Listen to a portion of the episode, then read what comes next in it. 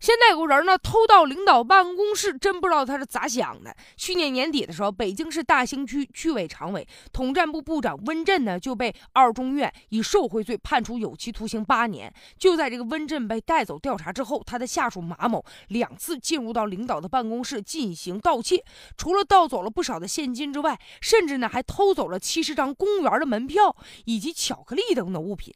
之后呢，这个马某也因此被调查了。目前呢，这个马某因为盗窃罪。被法院呢也判处有期徒刑六个月，缓刑一年。按理说，这领导刚刚因为受贿被查了，警钟长鸣啊！作为下属的，你应该想一想自己有没有问题啊！甚至有一些人呢。躲都躲不及呢，怕引火烧身，而且自己也也应该安分克己，这都是正常的表现。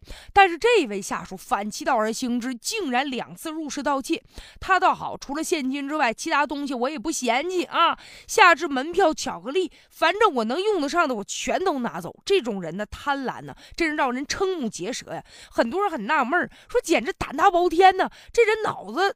是不是进水了？咋想的呢？仔细一想，你想这个马某啊，他恐怕不是一时的冲动，他也应该不是心血来潮，他自己应该有所考量。第一个有可能啥呢？就是羡慕的心理。作为下属，他对领导受贿的行为也可能会有一些察觉。而且自打这个法院这判了以后啊，他就知道了啊，原来天天你对我在这呼来喝去的，你天天你指挥我，你领导我，结果你自己却做这样的事情，是吧？你贪污受贿。作为下属的，他不仅仅不觉得这样的事儿呢。是种错误行为，他反而可能会有一些呢羡慕嫉羡慕嫉妒恨的这种想法。所以说啊，我因为我职位低，我一分钱我也得不着。你被查了，现在你这东西在办公室放着，那。干脆我顺手牵羊，我拿点吧，所以有了偷盗之心。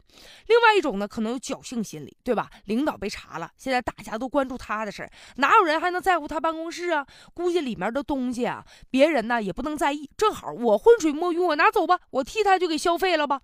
而且还有一种呢落井下石的心理。你看领导在的时候毕恭毕敬的，是不是？现在被查了，咱也没啥好顾忌的了。